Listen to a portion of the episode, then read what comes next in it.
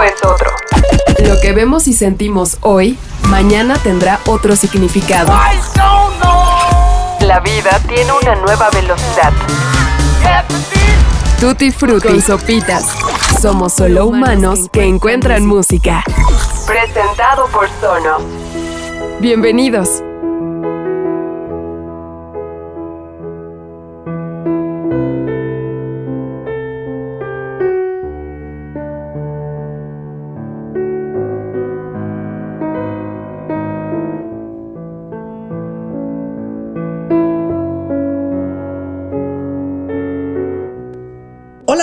Sean bienvenidos a Tutti Frutti. Yo soy Sopitas y como cada semana les agradezco infinitamente su compañía en este podcast para compartir música, historia, anécdotas, encontrar nuevos significados a las canciones, a los discos y a los artistas que nos han acompañado gran parte de nuestras vidas.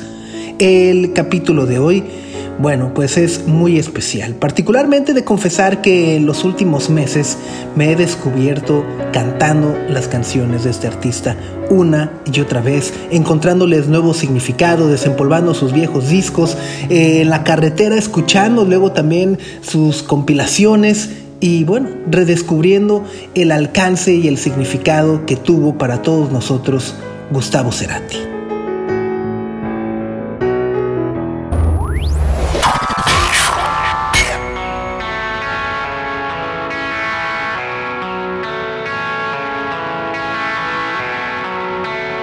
¿Por qué? Bueno, pues porque cuando muere alguien que amamos, nuestra mente empieza a rescatar y conectar los momentos más felices que acumulamos con esa persona para que no se escapen. De manera mañosa y también para protegernos, anulamos los tragos amargos y convertimos todo en una película que solo puede suceder en nuestra mente.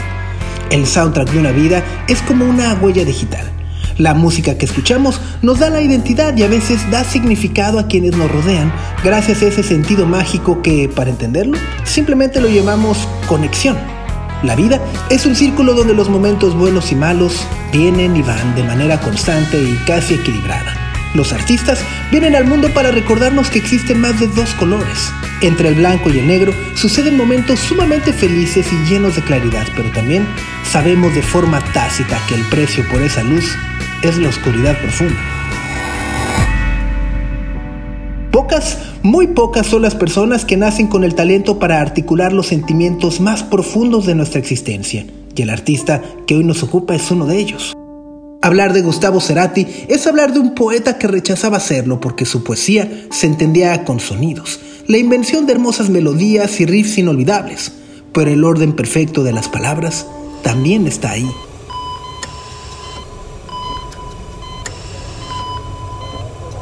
Han pasado 11 años desde que su conciencia dejó la superficie que habitamos para, primero, permanecer en un cuerpo estático que seguía respirando, latiendo, sintiendo y escuchando, pero que a pesar de todas estas señales de vida, nunca podremos tener la certeza sobre qué veía o cómo se percibía en ese sueño profundo. Gustavo Cerati, decían los médicos, sufrió un daño cerebral extenso con incidencia en el hemisferio izquierdo y tronco cerebral secundario con hipertensión endocraniana el 70% de su tronco cerebral ya no funcionaba y sin embargo la esperanza de millones de fans nunca se apagó. El eslogan que unos años antes había anunciado el regreso de Soda Stereo, en esos momentos de vida sin movimiento, se convirtió en un mantra que suplicaba fuera efectivo y pudiera romper con todas las probabilidades para entrar en el terreno milagroso. Me verás volver. Tristemente, no sucedió así. Y Gustavo Adrián Cerati Clark, la mañana del jueves 4 de septiembre del 2014, dejó de respirar en la habitación 116 de la Clínica Alcla de Buenos Aires, Argentina. Y desde entonces, la obra que construyó con Soda Stereo y el puñado de proyectos tan diversos que hizo de forma solitaria han sido analizados impuestos en contexto dentro del mundo que vivimos hoy. Recordemos que su voz entró en silencio al filo de una revolución tecnológica en el 2010 con los smartphones, y para quien siempre quiso que imagináramos el futuro con canciones pop, su ausencia representa un hoyo negro del cual no nos hemos podido recuperar.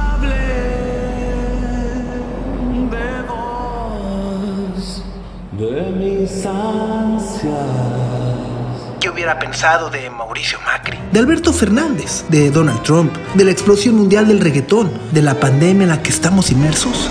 Nunca lo sabremos. Para alguien como Gustavo Cerati, que siempre había tratado de decodificar el futuro, estas preguntas probablemente hubieran encontrado una respuesta fácil en la poesía y el amor constante que entregó. Si pensamos en los discos donde enteramente pudo ser el mismo y controlar el universo, podremos encontrar mucha luz. Fue como replantear muchas cosas, que ya lo venía haciendo, porque la separación de Soda no era una cosa así que surgió de un día para el otro. De una forma, todos veníamos pensando en que eso se terminaba y, bueno, ¿y qué después? ¿no? Pero lo primero es terminarlo y después empezar, o sea, este, para él lo, que no hubiera sido muy bueno es justamente eso, eh, adelantarme a los hechos, ¿no? adelantarme a las cosas. Y me sirvió mucho esa especie de silencio vocal y, letrístico que me permitió recuperar energías, que sinceramente en algún momento tuve miedo de no volverlas a tener, porque uno se, aboca a otra cosa. Este, lo que hice con Plan B o lo que hice con Ocio está buenísimo, pero de alguna forma corre por un camino en donde las canciones no, son tan importantes, sino más bien el trayecto, digamos. En este caso yo necesitaba este, concretizar, ¿no? Hacer canciones. Yo empecé a sentir eso y salieron como bocanada. Fue, fue como imparable el, asunto. Con el final de Soda Stereo, Gustavo Cerati empezó una etapa de independencia y autonomía que había estado ensayando desde 1992 junto a Daniel Melero y Colores Santos. Plan B e incluso Amor Amarillo. La que es considerada hoy su obra maestra, Bocanada, fue el movimiento natural después de la vorágine y el éxito masivo que tuvo junto a Charlie Alberti y Zeta Bosio. La historia siempre nos regala paralelismos o puntos de comparación que resultan útiles para entender mejor ciertos procesos. Y aquí nos imaginamos aquel momento de la historia donde los Beatles, cansados del griterío provocado por la bitlemanía, deciden detenerse y bajarle tres rayitas al ruido para encerrarse en un estudio y crear su obra maestra. Sí, el Sargento Pimienta. Bueno, pues algo muy parecido sucedió en la vida y obra de Cerati con el final de Soda Stereo y la llegada de Bocanada a finales de los 90. La búsqueda del silencio y paz mental dio como resultado un disco completamente alejado de las guitarras y mucho más cercano al mundo electrónico.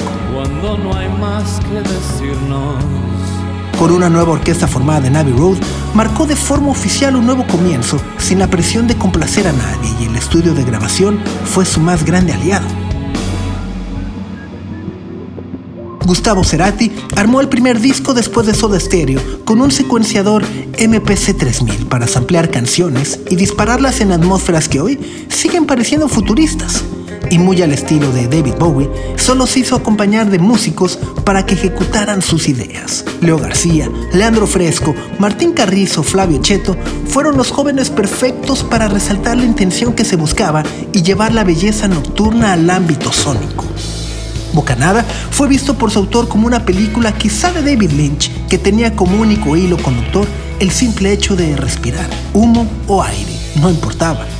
La portada creada por Gaby Herstein, en la que se ve a Cerati a contraluz sobre un fondo azul, empata perfectamente con el ambiente sombrío de todas las canciones. Y aunque el mismo Cerati negaba que fuera un concepto completo, lo cierto fue que su idea de utilizar viejas melodías a través del sampleo con sonidos originales hizo que esa diversidad en canciones como Puente, Paseo Moral, Raíz, Cactus o Beautiful fueran imaginadas como una declaración de principios que se extenderían tristemente solo 10 años en el futuro.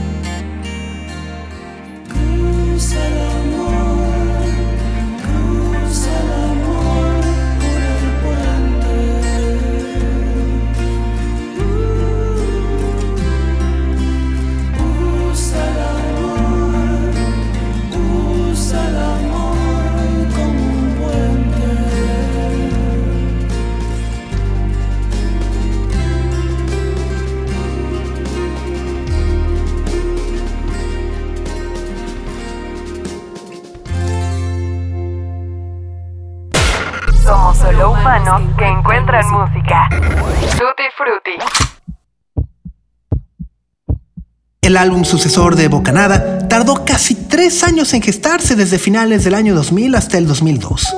Y durante ese camino, Cerati se dio el lujo de crear 11 episodios sinfónicos y el soundtrack completamente electrónico de la película Más bien del artista plástico Eduardo Capilla. Siempre Soy terminó siendo un álbum de 70 minutos 56 segundos que fue recibido de manera hostil por la crítica. Primero, por el hecho de su duración y segundo, porque se había alejado del sonido que lo había hecho famoso.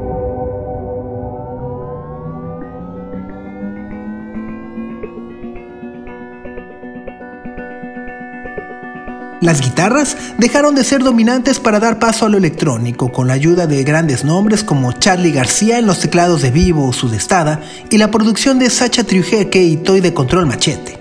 Sí, Toy Toy de Sí Señor de Control Machete de Comprendes Méndez. Lo cual, con ello, marcaba una tendencia hacia las formas del hip hop con sintetizadores, loops y sampleos, pero a diferencia de Bocanada, parecía estar siendo mucho más complaciente hacia la escena electrónica que se extendió por todo el mundo y empezaba a masificarse en los festivales. Tenía, tenía ganas de, provocar un poquito esa sensación, sobre todo porque eh, mi papel como guitarrista, digamos, en, en, los últimos trabajos que estaba haciendo era bastante menor, estaba más interesado en otras cosas.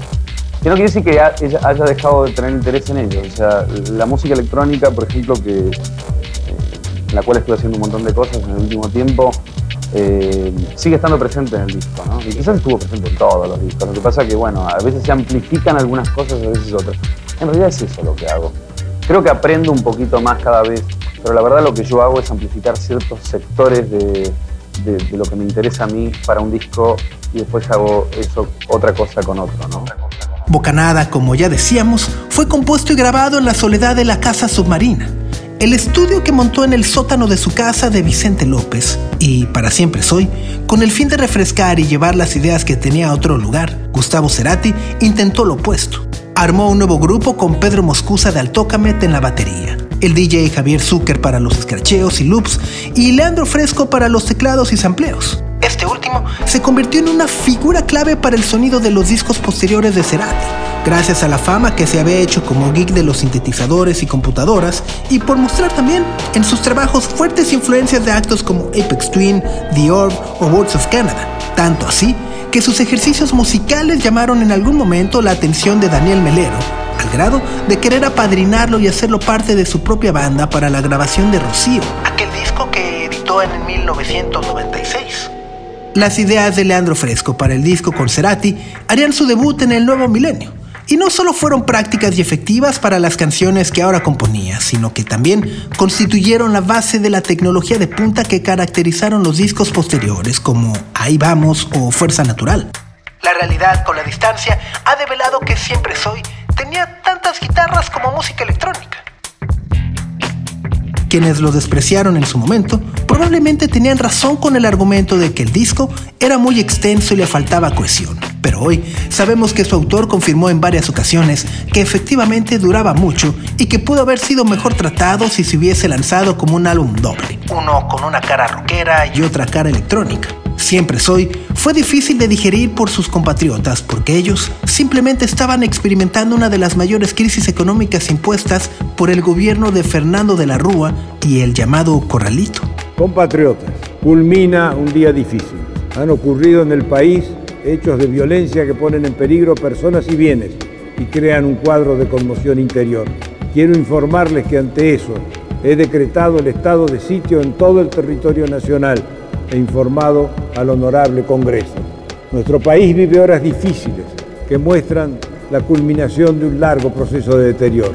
En un contexto económico y social donde muchos argentinos sufren serios problemas, grupos enemigos del orden y de la República aprovechan para intentar sembrar discordia y violencia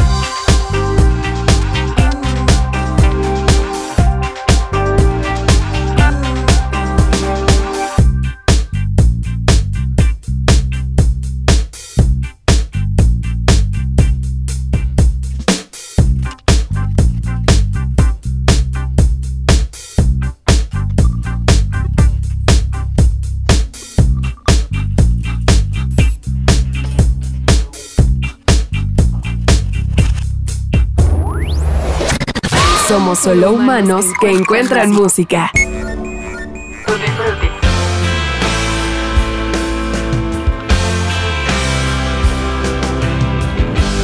Siempre Soy fue un disco muy importante para Gustavo Cerati y sumamente influyente para toda la música que se hizo a partir de entonces en Latinoamérica.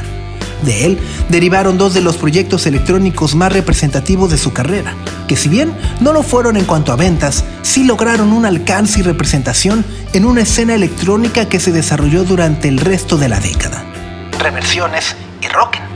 Este último fue un proyecto en el que Gustavo Cerati, Leandro Fresco y Flavio Cheto simplemente decidieron divertirse y componer desde sus computadoras, jugando con los géneros que entonces llamaban su atención. El techno, el house y desde luego la mezcla que podría surgir si sumaban lo que sabían hacer. Rock. Rock'em era para estos tres personajes y en palabras del mismo Gustavo Cerati, un proyecto que partía de la premisa de hacer música movilizadora de mente y cuerpo con tres cocineros que van agregando sus ingredientes a una receta final que no conocen pero sí intuyen.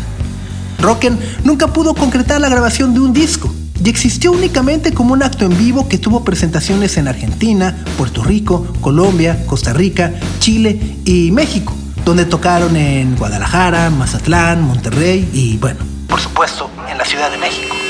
Con ello, se convirtió en un acto artístico de culto porque ciertamente la obra de Cerati era lupeada, remezclada y reimaginada para las pistas de baile. Tal fue el caso de una canción llamada Vértigo, la cual fue compuesta con una base de sintetizadores sobre la que Gustavo Cerati desarrolló una letra original y sumó un riff de guitarra que pudo pasar de largo y se guardó por casi siete años para posteriormente convertirse en algo más.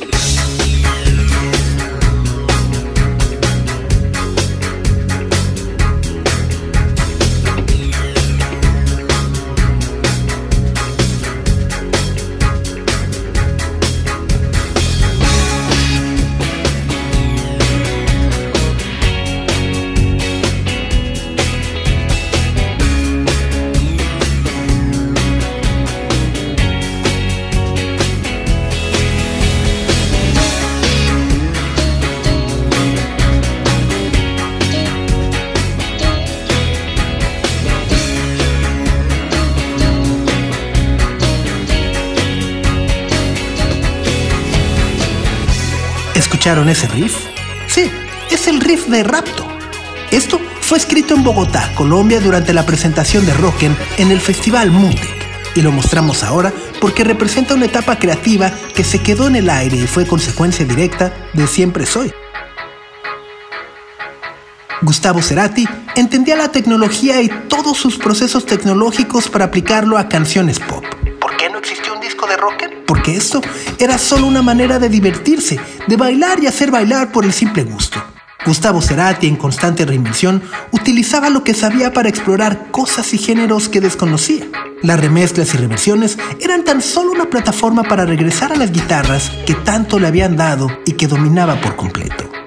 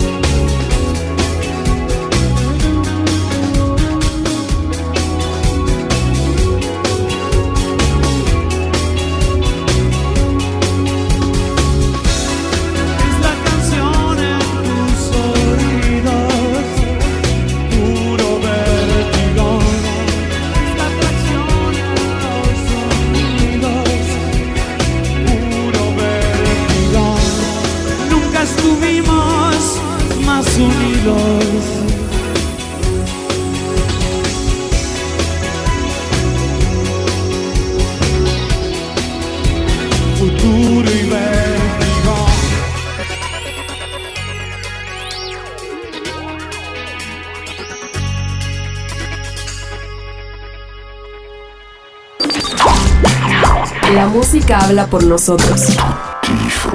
Con sopitas.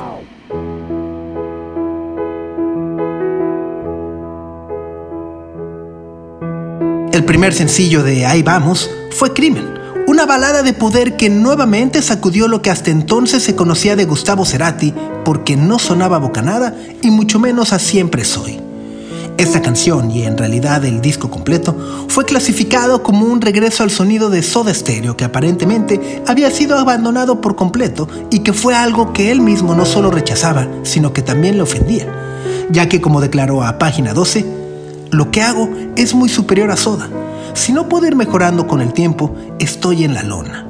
Para mí, volver atrás es realmente un suicidio y jamás lo haría.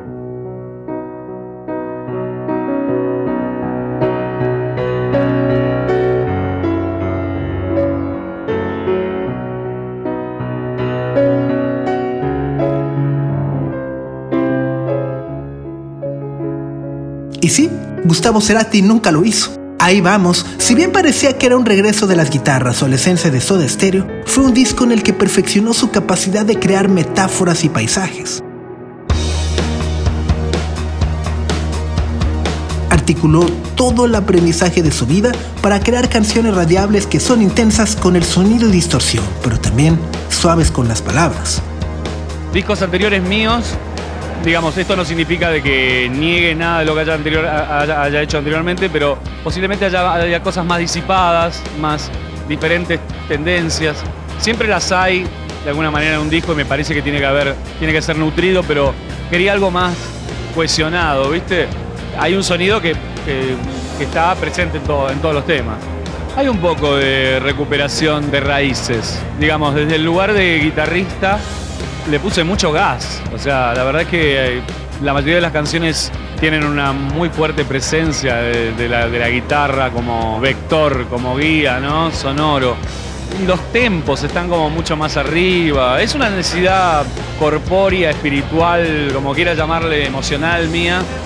Y, y también es como, no sé, la cuerda que me saca de todo, ¿no? Porque hasta cuando uno está en un proceso, sí, una sensación emocional un poco baja, la música tiende a ser todavía más alto para mí, ¿no? Como para poder avanzar. Y creo que es eso, la, guitarra y también, bueno, hay mucha cosa con la voz, ¿no? Muchos coros y cosas que hice.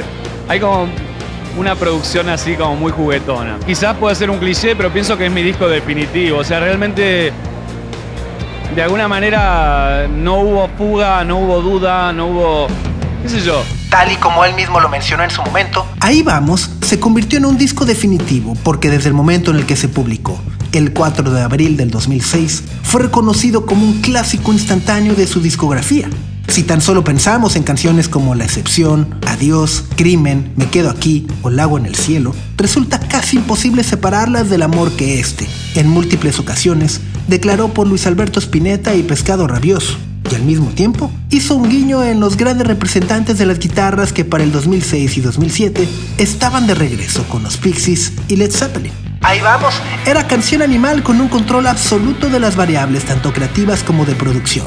Y al igual que el disco de Soda Stereo, Ahí vamos, consolidó y llevó a Gustavo Cerati a la inmortalidad por méritos propios. Vaya, poesía única.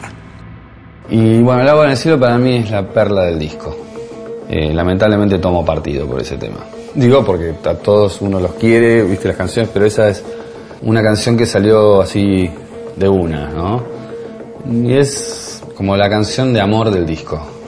Aunque tiene algo muy potente sonoramente y, y es esa cosa de a veces uno siente que ante una relación eh, la, uno le pone mucho gas, ¿viste? Le empuja mucho, eh, quiere que sea de determinada manera. Y la canción me sirvió un poco como para reforzar algunas ideas de decir, bueno, vamos despacio. Yo sé que todo esto está increíble, que vamos para el mismo imaginario, que vamos para el mismo lugar, pero, pero vamos despacio. O sea, ahí vamos, en este caso, pero despacio, sin apresurarnos, sin crearnos falsas expectativas, ¿no? Tocó eso, perdón, tocó la interpretación de Pedro en batería así buenísima y eso sobre eso se montó también toda la estructura.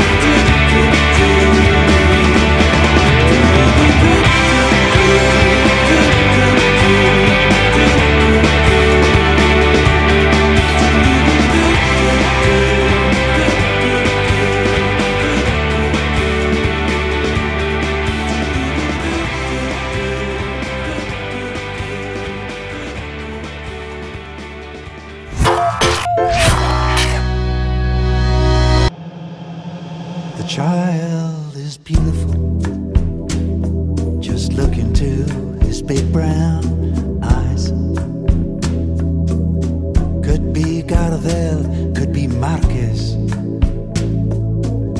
Just need a little help to fly. Si el paisaje se cierra, otro cielo se abrirá. Con sol o entre la niebla, los niños volarán. There's a gathering of angels. And the temples and the bars. The cadences of friendship reach from Pythagoras to Mars. Fuerza Natural, su último disco, llegó después de la reunión de Soda Stereo en el 2007 y de una colaboración con Roger Waters en marzo del 2008 para la fundación Alas de Shakira. La grabación de The Child Will Fly, dicen quienes estuvieron cerca de Cerati, influyó de forma positiva en el argentino para concebir por primera vez un disco conceptual. La idea de crear un álbum acústico, si lo pensamos, fue un paso obvio después de la resurrección de la sodamanía y la distorsión de Ahí vamos. Fuerza Natural no estaba musicalmente unido como una ópera rock, pero sí tenía un eje temático respecto al origen de las cosas y su posición en el mundo. Si bien es un disco más solitario, hay, momentos en donde, digamos, si el personaje soy yo, porque la verdad que tampoco quiero influir en el oyente, ¿no? Que cada uno lo tome como quiera, pero si el personaje soy yo, está caminando por ahí, ¿no? O volando por ahí. Pero tengo relación con, cosas más universales, eh, con, algo más amplio, ¿no? Me siento en ese aspecto más libre, traté de, de expandir un poco esos límites de, de escritura, porque la música me sale muy naturalmente, es algo que disfruto, porque me, me, me transporta hacia cualquier lugar y no necesito saber dónde ni nada. Pero las letras también me gusta escribir. Hay que hacerlo por otro lado, si uno quiere tener letra y música. Por eso tal vez trato de ser un poco más metafórico, porque es el tipo de cosa que me gusta a mí, para que dejar que lo complete el que, el que escucha, ¿no? La cosa. Pero tengo que reconocer que eso es un- un mayor trabajo para mí, porque no tengo la, la costumbre de escribir todo el tiempo. Y sí de hacer música todo el tiempo. Entonces cuando viene esa cosa de tener que, como digo, bajar a la tierra, trato de bajar lo menos posible, quedar, no a unos 10 centímetros por lo menos, ¿no? A punto de cumplir 50 años de edad, Gustavo Cerati quería crear un disco con una trama mística donde el folk fuera el vehículo que nos haría ver el futuro de una manera nostálgica. Richard Coleman, Adrián Paoletti y su hijo Benito Cerati fueron los colaboradores que eligió para pulir las letras mientras él mismo se ocupaba de crear paisajes dalinianos con relojes que se derretían o caballos galopando en el aire. Su idea inicial era que cada canción pudiera estar apoyada de un elemento audiovisual y que unidos pudieran formar una película. Desafortunadamente, la vida no le alcanzó y este fue uno de los tantos proyectos que se quedaron inconclusos. Pero si regresamos y ponemos atención a las letras de Fuerza Natural, podríamos ver que todas las canciones son conmovedoras y hasta proféticas respecto a su propio destino. El misticismo de este álbum alcanzó los niveles de la sobrelectura. Acá mismo, trabajando con el BFD todo, me di cuenta que el hi-hat es como muy fundamental que mantenga como un groove, ¿viste? Y sobre todo los que tienen el, el hi-hat, ¿viste? Chiqui, chiqui, chiqui. Y a veces cuando está tocando el baterista todo el tema y te mete los platos en lugares donde, ¿viste? Es más complicado. Mejor tenerlo como bien separado y, y poder jugar con eso. Ese por ahí lo tenemos que grabar a más alta velocidad y después tirarlo para abajo, algo así, porque es una cosa muy arrastrada y a él ese tipo de cosas las hace muy bien. El bolsa, como es un vintage drummer, ¿no? Entonces creo que eso lo, lo puede manejar. Después vemos, yo creo que Sama puede resolver muchas cosas y, y le podemos hacer probar al bolsa. Hay bateristas, hay. Sí, algunos bajos los voy a tocar yo porque me, me, viste, me gusta como, como, como lo- los ejecuto yo y, y, y- y algunos también de keyboard también porque me gustan los sonidos, ¿viste? son controlados y tienen una profundidad que no, no, no la puedes conseguir con un bajo normal. Pensemos en numeral y este último dígito que cuenta con su voz, el número 13. Fuerza Natural tiene 13 letras. Gustavo Cerati, 13 letras.